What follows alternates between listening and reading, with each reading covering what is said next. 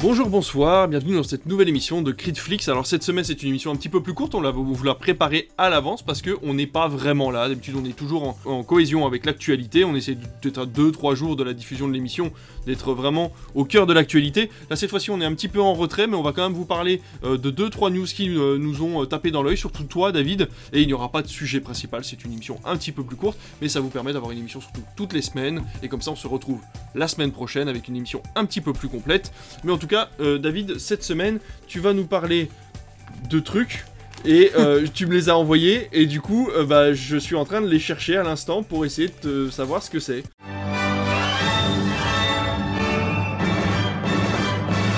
Eh bien. Comme par exemple la nouvelle politique de TF1 pour augmenter ses audiences. Exactement. Bonjour à tous, chers visiteurs, auditeurs du futur puisqu'on enregistre le 24 avril 2023 que vous nous écoutez aux alentours, je sais pas, du 7, 8 mai. Euh, dans ces eaux-là, Pardon. Euh... Vers le 5-6 mai, normalement. Non, pas du tout, la semaine d'après.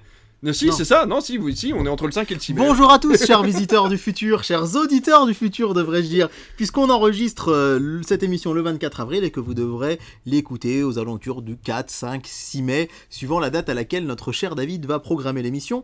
Du coup, pas d'audience, puisqu'on les a pas, vous, vous les avez si vous, les, si vous avez suivi les actualités. Mettez-les en commentaire. Et nos nous du futur les ont, mais nos nous du passé ne les ont pas. euh, deux news dont je voulais vous parler dans cette émission. La première, c'est effectivement un revirement de situation du côté de TF1 et notamment via euh, Rodolphe Belmer hein, qui a été euh, euh, ça a fait grand bruit. Rodolphe Belmer qui a été placé à la tête des programmes de la chaîne. Vous en avez peut-être entendu parler. C'est un homme d'affaires français qui était à la tête de Canal+ il a été membre du conseil d'administration Netflix de 2018 à 2021 et depuis quelques mois il est en effet directeur général de TF1 donc il est un peu le grand Manitou de la première chaîne d'Europe. Et il y a eu une annonce qui a vraiment, vraiment surpris les gens il y a quelques jours. C'est le retour de Section de Recherche. Ah Section de Recherche, c'était une chaîne qui faisait des cartons, des cartons d'audience sur TF1. Une émission Une série, pardon, j'ai dit une émission Non, tu m'as dit une chaîne. Je reprends. Il y a un retour qui va faire grand bruit à la télé très bientôt, c'est le retour de la série Section de recherche. C'est une série qui cartonnait sur TF1, qui faisait énormément d'audience, mais que la chaîne avait supprimé l'année dernière, avait annoncé la fin de la série, parce qu'elle trouvait qu'elle ne faisait pas assez d'audience sur les cibles. Et en fait, ces cibles commerciales, particulièrement la femme responsable des achats de moins de 50 ans, on en entend beaucoup parler, puisque la société a beau évoluer, malheureusement en termes de statistiques, c'est plus les femmes que les hommes qui font les courses, et donc effectivement, c'est ce qui intéresse les annonceurs qui font de la pub au milieu des films et des séries qui passent à la télé. C'est parce que je t'aurais dit ce matin. Et moi non plus d'ailleurs, puisque je crois qu'on est des bons exemples d'hommes euh, qui vont faire les courses de moins de 50 ans responsables des achats. En plus. Mais, euh, mais effectivement, il y avait une politique de TF1 très claire ces dernières années, c'est peu importe l'audience du moment qu'on a un bon score sur les cibles. Et donc TF1 avait complètement délaissé les autres cibles. On va dire que les cibles principales commerciales, il n'y a pas que la FRDA, mm. mais en l'occurrence celle-ci. C'est comme ça qu'on se retrouve avec des scores en prime time de TF1 à 2,5 millions ou à 2 millions ou à 2 millions 6 qui satisfaisaient la chaîne. Ils arrivaient deuxième ou troisième des audiences, mais les cibles étaient préservées. Ça. Section de recherche, c'était tout l'inverse. Chaque diffusion d'épisode de la dernière saison était à plus de 5 millions de téléspectateurs. Ah oui, quand même. Ça cartonnait mais ça marchait notamment sur, bah, sur, ce qu'on appelle les 4 ⁇ c'est-à-dire l'ensemble de la population qui regarde la télé, particulièrement aussi les jeunes. Ça peut paraître surprenant. Euh, moi, je sais que j'ai, à partir de 9-10 ans, mes parents me laissaient regarder Julie Lescaut, une femme d'honneur, j'adorais ça. Et section de recherche, ça marchait chez ce type de personnes, chez des personnes âgées également, chez les hommes, qui ne sont pas les cibles principales de la chaîne. Et Rodolphe Belmer, visiblement, donc directeur général de TF1, pas directeur des programmes comme je l'ai dit tout à l'heure, mais bien directeur général de TF1, euh, veut revoir cette politique en disant ce qui compte, c'est qu'on fasse beaucoup d'audience, peu importe euh, entre guillemets à quel prix, euh, même si c'est moins sur les FRDA. Et donc, eh ben, section de recherche, on sait que c'est une série qui était ultra populaire, qui, dont la fin avait fait grand bruit parce que les fans s'étaient vraiment mobilisés. Et là, c'est une bonne nouvelle pour les fans. Moi, j'en fais pas partie. J'ai vu la première saison, ça m'avait pas marqué plus que ça. Mais en tout cas, je trouve ça très intéressant. Et ce murmure brut couloir qu'on pourrait aussi voir revenir Alice Nevers. Ah Le juge est une femme. Euh, série qui date des années 90, ceci sur TF1, qui, a énormément de succès. Mm. Entre 4 millions 5 et 5 millions euh, de, spectateurs, téléspectateurs devant les épisodes. C'est énorme, hein, énormissime. Mais sur les cibles, ça, ça, ciblait, on va dire, des personnes un peu plus âgées que les FRDA euh, de moins de 50 ans. Alors du coup, bah, ça peut laisser place à un débat, est-ce que c'est une bonne ou une mauvaise idée? Du coup, ça veut dire que chez Critflix, on risque de vous annoncer des audiences plus grandes chez TF1, Mhm. mais peut-être un peu moins bonnes sur les cibles, mais qui vont brasser plus de monde. Et en fait, l'idée, c'est de faire de TF1, euh, vous savez, le, le leitmotiv de TF1, euh, leur slogan, c'est partageons les ondes positives. Et en fait, je pense que TF1 veut faire une télévision peut-être un petit, un chouïa plus familiale, qui puisse vraiment réunir tout le monde devant la télé, ouais. les petits-enfants, les enfants, les parents, la grand-mère, qui pourraient tous s'y retrouver. Donc c'est assez euh, intéressant. C'est vrai qu'on va voir ce que ça va donner aussi sur le cinéma, puisque par exemple Jumanji, euh, 2,7 millions de téléspectateurs euh, le dimanche de Pâques, c'est très très bas. Ça avait fait euh, plus de 5, 6 millions la dernière fois. Mais ils Mais, sur ils étaient- mais sur les cibles, ils étaient très performants. Donc, est-ce qu'ils vont plus s'axer sur d'autres types de programmes? Affaire à suivre. En tout cas, je trouvais que c'est une information très intéressante Ouais. parce que ça va complètement modifier le- la politique de la chaîne qui était très axée sur les FRDA ces derniers temps. Surtout que tu me dis que ce monsieur a travaillé chez Canal+, qu'il a été actionnaire chez Netflix, donc il a euh, déjà les codes un peu plus modernes, on va dire, euh, Ouais. des chaînes. Et puis euh, savoir aussi que peut-être qu'il sent venir le coup et que la FRDA va être quelque chose de peut-être d'obsolète d'ici 4 à 5 ans, c'est-à-dire le temps de relancer la série, voilà, de, de refaire des nouveaux épisodes, etc. Donc on sent tout doucement une tendance, hein, comme toi et moi, voilà, de, de sentir que cette FRDA est en train de changer tout doucement. Est-ce que voilà, lui est en train de le sentir venir et que ça vaut Ouais, le coup de transformer la chaîne? Effectivement, hein, on a dit il était chez Canal+, il est le président du festival Sérimania, Ah oui. toujours le président du festival. C'est quelqu'un qui sent bien le monde des médias, alors beaucoup de gens sont critiques à son égard en disant que effectivement euh, C'est un homme d'affaires. c'est un homme d'affaires et puis surtout euh, il a jamais été vraiment numéro un euh, finalement. Euh, il était directeur de la stratégie de développement chez Canal+. Euh, il était directeur marketing.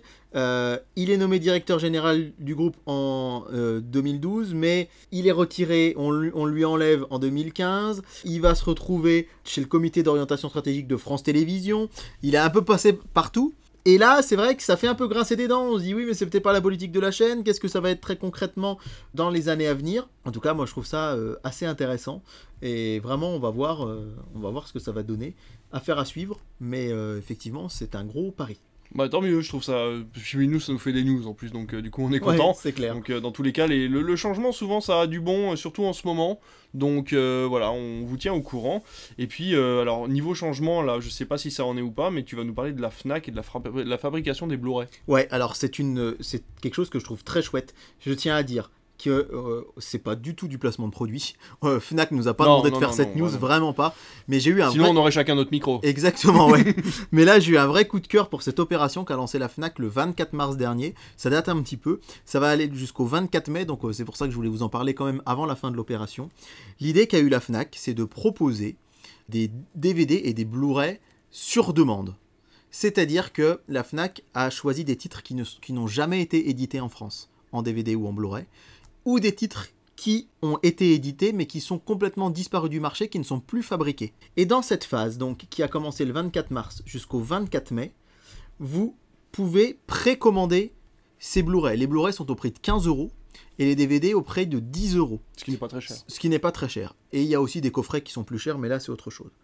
Vous précommandez donc depuis le 24 mars ces titres. Le 24 mai, ils vont regarder le nombre de précommandes qu'ils ont. S'ils ont assez de précommandes, ils sortent et ils fabriquent le Blu-ray. Par en- titre. Par titre. S'ils en ont pas assez, ils ne le sortent pas. Et ensuite, ils ont deux mois pour le fabriquer. Et ils sont expédiés chez vous le 24 juillet. Et c'est seulement le 24 juillet que vous payez votre Blu-ray. Est-ce que on a accès aux chiffres de précommande en tant qu'acheteur? Et non, on n'a pas accès aux chiffres de précommande en tant qu'acheteur. C'est ça qui fait un petit peu, effectivement, qu'on ne sait pas trop ce que ça va donner. C'est un peu la surprise. C'est un peu la surprise. On ne sait pas où est la jauge. Est-ce que c'est, moi j'en ai aucune idée, est-ce que c'est à c'est 100 10 000, Blu-ray ou est-ce que c'est à 10 000 Blu-ray? Mm. Je ne sais pas. Toujours est-il que je trouve l'idée vraiment cool parce que on va faire un petit, si tu veux bien, un petit panorama des titres qui sont proposés. Mais c'est quand même l'occasion bah, de redonner une seconde vie à des films, sachant que le format physique actuellement, c'est très compliqué. On sait Ouais. qu'il s'en vend beaucoup moins. Ouais, ouais. Et là, du coup, la Fnac est sûre d'elle. C'est-à-dire que si ils vont pas perdre d'argent s'ils Non. ont atteint- s'ils atteignent leur quota, et en même temps ils redonnent leur chance à des films, parce que c'est pas forcément les Marvel hein, qu'on va retrouver là-dedans évidemment, c'est plutôt des films. euh, Il y a des films cultes, mais il y a des films qu'on ne retrouve plus du tout. Et je trouve vraiment euh, l'idée sympa. Vous allez avoir des films qui sont complètement inédits, qui n'ont jamais été édités, que ce soit en DVD ou en Blu-ray. Et c'est vrai que du coup c'est chouette parce que ça permet de les avoir enfin dans leur collection. Alors vous avez par exemple Chute libre, est-ce que ça te parle de Joel Schumacher? Avec Michael Douglas vous avez Le Dernier Samaritain de Tony, Stock, de Tony Scott, pardon, avec Bruce Willis. C'est un mélange de Tony Stark et, Et, Tony, et ouais, c'est ça. Donc, euh, Le Dernier Samaritain, je sais pas si ça te parle. Si, ça me dit Je l'ai en ouais. DVD, celui-ci, La loi du silence euh, d'Hitchcock, Le massacre de Fort Apache euh, de John Ford, Les voleurs de train de Burt Kennedy. Vous allez avoir aussi Tango et Cash, film culte hein, avec Stallone et Kurt Russell. Vous allez retrouver Arthur Malédiction. Il n'est jamais sorti en Eh ben Blu-ray. oui. Ils Dans ont pas ce- prévu commencer loin par Dans, hasard dans cette offre-là, Euh, il y a Rêve d'Akira Kurosawa. Ah oui, d'accord. Euh, Aussi, ça Il c'est y a vraiment de tout en fait. hein. Euh, Before Sunrise, Before Sunset de Richard Linklater, euh, Le Grand Sommeil de Ward Hawks, Contact de Robert Zemeckis, Le Père de la mariée de Vincente Minelli, Le Convoi sauvage de Richard Sarafian, Les Associés de Ridley Scott. Euh, vous allez retrouver aussi, euh, donc dans ces films qui ne sont jamais sortis en, Blu-ray, et c'est d'ailleurs un petit peu surprenant parce que il y a également des films d'animation, puisque vous allez retrouver Jimmy Neutron, un garçon génial, Ok. le film Les Razmoquettes, Ah oui. et puis des films euh, classiques français, on va dire, comme Le Mal du siècle de Claude Berry, La première fois également de Claude Berry, Un moment d'égarement de Claude Berry, Je vous aime de Claude Berry, vous aurez compris toute une collection de Claude Berry. Et ça, c'est dans les, dans les... Il y a Vivo aussi qui est un film d'animation. Et ça, c'est dans la partie donc film jamais édité en Blu-ray. Maintenant, dans la partie réédition, vous avez La poursuite infernale de John Ford en Blu-ray, My Lord's Crossing en DVD de euh, Joel et Ethan Cohen. Ça, c'est donc pour les rééditions, encore une fois. Vous allez retrouver euh, un film de Louis de Funès qui s'appelle Sur un arbre perché, dans lequel il tombe avec sa voiture décapotable sur un arbre, il reste coincé sur un arbre euh, tout le long. L'assassinat de Trotsky de Joseph Louzet, qui est un grand classique aussi du, cinéma. Ah, les belles, ah, les belles bacchantes, un de Funès également.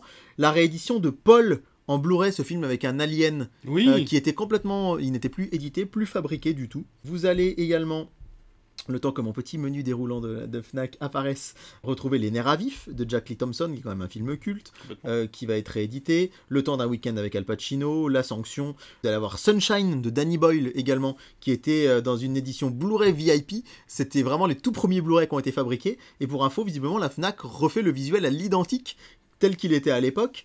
Euh, Roméo et Juliette de Baz Luhrmann, Patton euh, de Schaffner, enfin bref, Signe de, Na- de Night Shyamalan, Il n'a jamais eu de sortie qui, Blu-ray. qui est, c'est dans les rééditions, qui est Ah, sorti en Blu-ray mais qui est actuellement introuvable. Euh, voilà, je sais pas ce que tu en penses, mais moi je trouve l'idée vraiment chouette. C'est dire que ben voilà, vous pouvez avoir vos Blu-ray, mais à condition qu'ils soient suffisamment vendus. Alors, je suis vraiment fan de, de, voilà, de, l'idée. Je trouve ça vraiment cool. C'est vraiment ce côté participatif. Euh, Voilà, on en a assez, on les fait. Comme ça, personne ne perd de l'argent.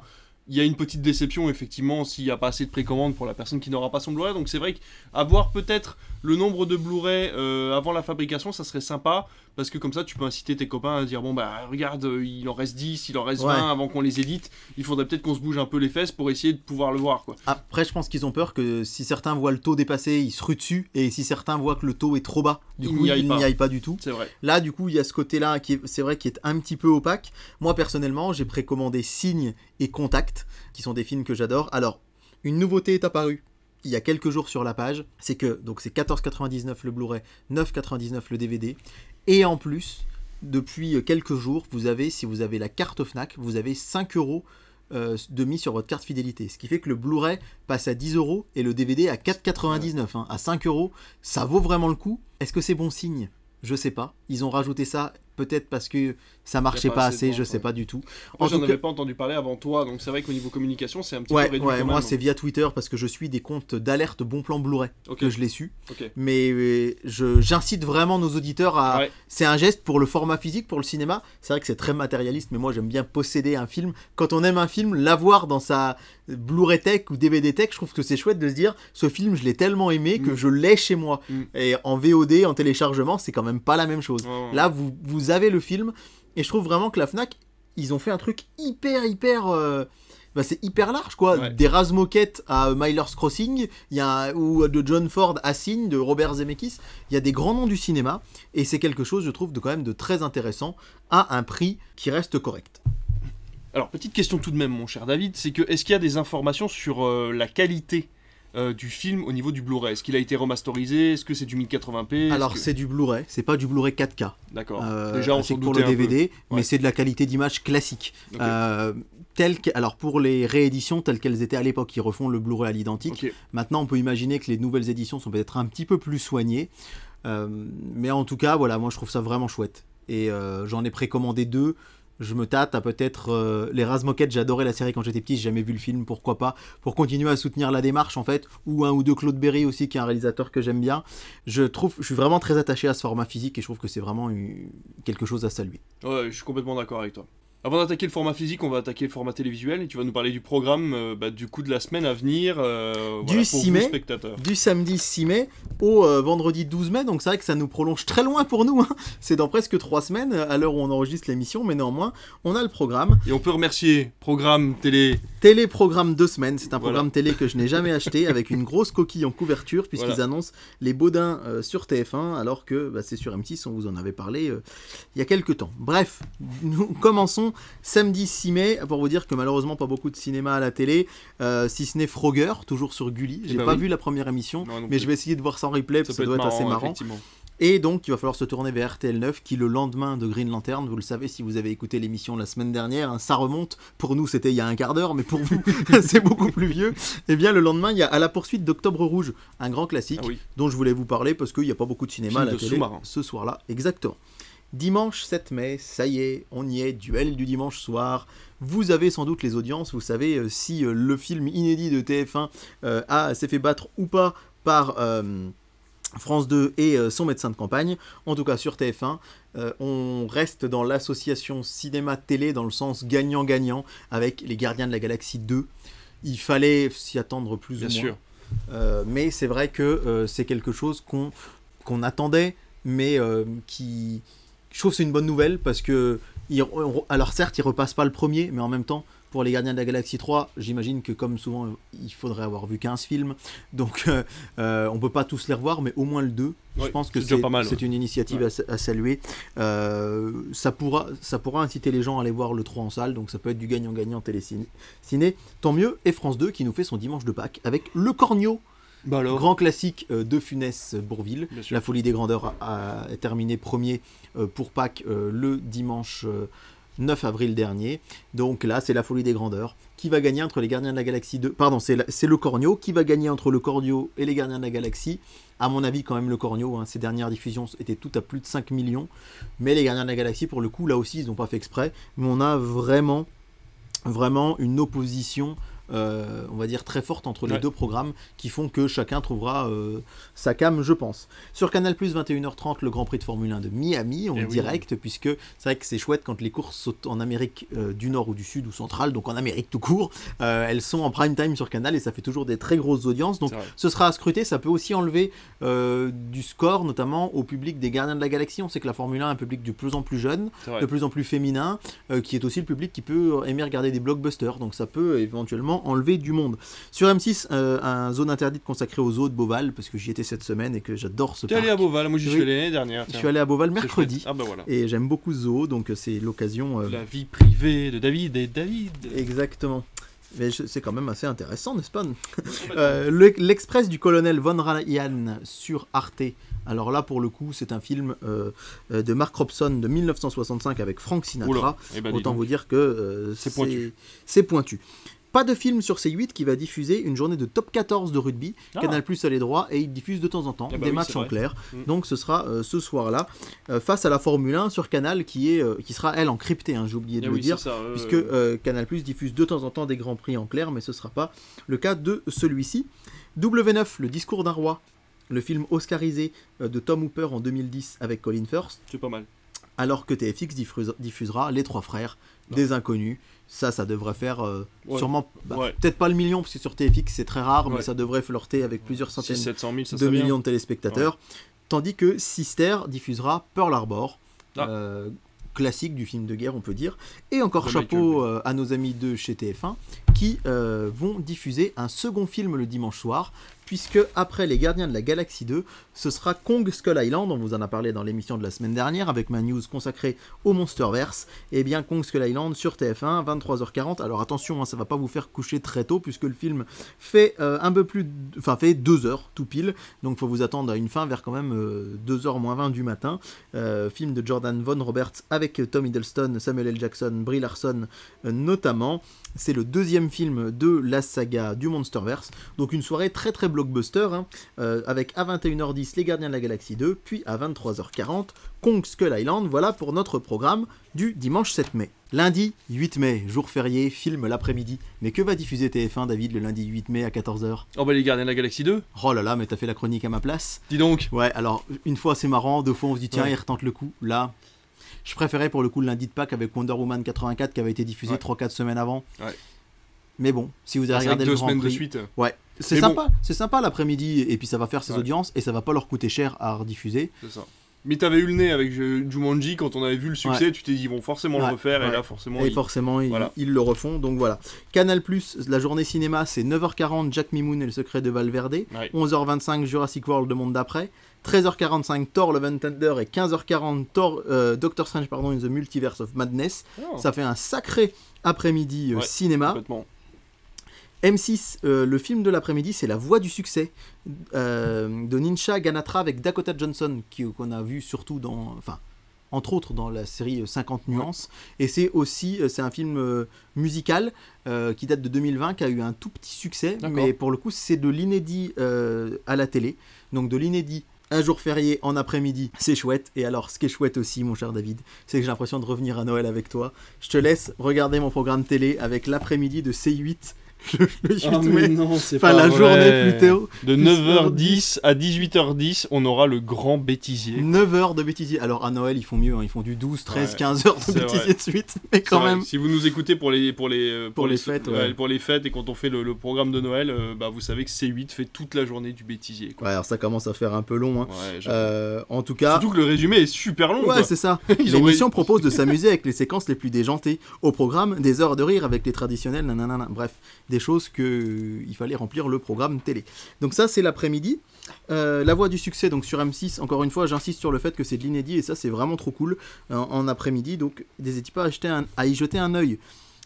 Il y aura aussi 7 heures de Grey's Anatomy l'après-midi sur TF1 série film. Décidément, les, les jours fériés, c'est trop bien. On pourrait en parler pendant chouette. des heures, Ouais, il y a tout et n'importe quoi. Terra Willy, Planète Inconnue, un film d'animation sur France 4 à 15h Oui. cet après-midi-là. Ces stars qui d'habitude ne passent pas de film en journée, et ben là, ils nous font tous en scène à 13h30. Trop bien. Big Game à 15h25 et Cliffhanger Track au sommet à 17h05. C'est simple, trois films à la suite, un après-midi, alors qu'ils ne le font pas du tout d'habitude. C'est chouette. C'est vraiment une très bonne nouvelle. Et enfin sur Sister, je vous parlais de Jack Hunter. Euh, la dernière fois, eh bien, Jack Hunter 1, Jack Hunter 2 seront au programme de Sister l'après-midi, suivi des Goonies, qui sera diffusé à 17h. On l'avait eu quelques jours plus tôt à la télé. C'est trop bien. Alors en vrai, le 8 mai, pourtant, plus on avance vers l'été, normalement, moins il y a de films à la télé. Bah ouais. Bah là, franchement, à part TF1 qui recycle les Gardiens de la Galaxie, mais encore que ça va marcher et Ouais. tant mieux Et si puis ça vous, il vous reste plein d'autres films à regarder quoi. Là pour Et- le coup. euh, exactement. Et si vous regardez autre chose la veille ou le lendemain, il y a vraiment plein de choses, donc c'est cool. euh, mm, mm. Euh, le soir du cinéma sur TF1, Marie-Francine, qui avait été passée à l'été 2021, dimanche soir en prime time, c'est avec Valérie Lemercier qui est obligée de revenir vivre chez ses parents. Encore un film de Et 2021. figure-toi que j'avais appris le carton d'audience du dimanche soir de 2021 alors que je me baladais à Champvert, Oh. jolie petite bourgade de la Nièvre. J'avais paraît regardé que les audiences, il paraît Ah que oui. c'est pas mal. Non, Marie-Francine, c'est un film de 2016 qui a été diffusé pour la première fois en 2021. TF1, ils y croyaient moyen. Ah bah oui, tu m'étonnes. Ils l'ont passé euh, cinq- cinq euh, ans cinq deux, après. ouais. Et ça avait cartonné le dimanche soir, mais ça avait roulé sur tout. Et là, il le passe un lundi soir, donc peut-être un retour de la case Ah. du cinéma du lundi soir sur TF1, puisque la semaine d'avant, Grégory Le Marchal, c'était aussi un one-shot, entre Ouais, guillemets, ouais, c'est pas un film, Ouais. mais c'est quelque chose qu'on voit en une fois, alors qu'on avait plutôt des, des séries style euh, Je te promets. Donc, affaire à suivre, mais on n'a pas encore les programmes évidemment de la semaine suivante. Sur France 3, Les Grands Esprits euh, d'Olivier Ayache Vidal avec Denis Podalides. Je ne connais pas ce film, c'est sorti en 2017. Ça me dit rien. Et alors le duel des blockbusters où on avait l'habitude d'avoir des Marvel face au Star Wars face Oui. au machin, et bien là c'est assez original puisque vous aurez Sister Act sur W9 face à Dunkerque sur TMC. Euh, Dunkerque c'est pas forcément du blockbuster très grand public donc euh, on va voir les audiences. Et Sister Act c'est trop cool donc ça fait plaisir et notez que sur C-Star vous pouvez voir The Greatest Showman euh, de Michael Gracie sorti en 2017. Un lundi soir ma foi fort intéressant. Lundi 8 mai faut-il le rappeler encore une fois jour férié. Mardi 9 mai, L'innocent sur Canal+, c'est le film art et essai euh, du mardi soir, film qui peut être susceptible d'être déprogrammé, attention, euh, en cas de... si la chaîne choisit de diffuser un match de Ligue des Champions ce soir-là, puisqu'on va être en pleine demi-finale de cette compétition de football internationale européenne. Mais sinon, donc, c'est euh, L'innocent de Louis Garrel sur Canal+, le mardi soir. Sur C8 ce mardi soir, vous retrouvez Docteur avec Michel Blanc et Hakim Djemil qui raconte l'histoire de Michel Blanc, médecin durant la nuit de Noël, qui est blessé, qui est obligé de se faire remplacer par un pizzaiolo. C'est assez cocasse, c'est assez marrant. Alors que sur W9, vous allez avoir Divorce Club euh, de Michael Youn. Personnellement, moi, j'ai euh, un peu moins adhéré. Energy 12, euh, qui, on l'espère, va un petit peu remonter la pente pour eux, va vous proposer Déjà Vu sur, de Tony Scott. Alors que sur France 4, ce sera la demi-finale de l'Eurovision et sur Gulli, Beethoven 4. Et je vous disais donc que Energy 12 va diffuser déjà vu, et ça tombe bien puisque sur TFX on a aussi déjà vu, et là je trouve qu'on tire sur la corde à mort, puisque TFX diffuse Star Wars mercredi, le mardi 9 mai en prime time, Star Wars 1. Il faut rappeler que TMC avait repassé tous les Star Wars euh, en décembre. Et là, ça commence à faire beaucoup. Quoi. enfin, de décembre à fin février, ça fait à peine deux mois que c'est terminé. Et là, il recommence la saga sur TFX. Je trouve que c'est un peu abusé. Ouais, ouais, j'avoue. Mercredi 10, euh, sur Arte, les deux Alfred. Oui, euh, c'est sympathique. C'est sympathique. Premier film, première diffusion en clair. 50 nuances plus sombres sur ses stars. Et sur Sister, Blanche-Neige et le chasseur. Bon, voilà. moi, je trouve que c'est pas si mal que ça, mais c'est pas incroyable. Jeudi 11 mai sur C8, Bastille Day, c'est assez marrant Bastille Day avec Idris Elba et Richard Madden, puisque il y a Charlotte Lebon aussi dedans. C'est un film d'action américain à la chute de la Maison Blanche. Euh, je mets des guillemets, vous les voyez pas chez vous, mais euh, avec, euh, mais qui se passe en France le jour de la Bastille Day, c'est le 14 juillet. Évidemment, les Américains ils appellent pas ça fête nationale puisque c'est notre fête à nous. Ils appellent ça le, le Bastille Day et c'est un film d'action. Ça avait fait polémique parce que c'était arrivé peu de temps après un attentat. Ouais, c'est ça. C'est un film hein, de 2016 qui est, qui, est, sorti euh, voilà, peu de temps après les attentats effectivement euh, de Nice du 14 mm. juillet et du Bataclan du 13 novembre. Ça faisait pas de la pub. Quoi. Non, ça c'est clair. Euh, Charlie's Angel sur TMC ce même soir, version 2019. sur France 4, encore une demi-finale de l'Eurovision, puisque la finale de l'Eurovision c'est le samedi 13 mai. Donc vous aurez une demi-finale le mercredi. vous, une demi-finale pardon le mardi et l'autre demi-finale le jeudi. Je vous le dis, c'est pas du cinéma, mais ça peut faire de l'audience. Et sur TF1 série film, c'est Split euh, qui va être diffusé ce soir-là, donc c'est cool. Euh, on aurait pu s'attendre à Incassable avant, faire une trois soirs Incassable, Split et euh, Et c'est pour ça qu'M6 n'a pas pu le diffuser la dernière fois, qu'il a passé Incassable et ensuite Glace. Et ensuite Glace. plutôt. Donc c'est, tu es vraiment de plus en plus aguerri en télé. On voit qu'effectivement, TF1 a les droits de Split et M6 a les droits d'Incassable et Glace. Du coup, c'est un peu dommage, je trouve, de bah, partager les droits. Mais c'est comme ça. Et sur euh, Chérie 25, vous avez le, film Le Comeback euh, de 2006, c'est une comédie romantique avec Drew Barrymore et Hugh Jackman, et en deuxième partie de soirée, vous avez un message, on vous en avait parlé il y a 15 jours. Enfin, vendredi 12 mai, euh, le blockbuster de Canal+, c'est Simone. Moi, je l'ai loupé en salle, donc je vais pouvoir le voir, biopic de Simone Veil avec Elsa Zilberstein. sur France 5, parce que tu m'appartiens, en, général c'est aussi plutôt du film de patrimoine, mais là c'est un mm. film de 2019. Sur Gulli, ma femme s'appelle Revient avec Michel Blanc. Vraiment, oh. je, me fais pas au Gulli Prime non plus, hein, ça fait bizarre. TF1 série film La face cachée de Margot, euh, ah qui est un teen movie euh, vraiment très sympa. Et à un moment dans le film, il chante la chanson du générique de Pokémon, donc rien que pour ça. J'aime bien ce film. Et enfin, je termine cette émission en vous parlant de Canal Plus euh, Cinéma qui, va, qui vous passe là où chantent les écrevisses, que j'avais beaucoup aimé en salle. beaucoup disent que c'est un film très académique, c'est vrai. Il n'y a pas des plans de réalisation incroyables, mais moi je me suis fait happer par ce film en salle en octobre. Je l'ai revu sur Canal Plus la semaine dernière et je l'adore. C'est mon coup de cœur et je termine cette émission par ça. Évidemment, euh, on, est, on enregistre très en avance, comme on vous le disait, donc c'est difficile de jauger ce que seront les audiences de ces semaines-là.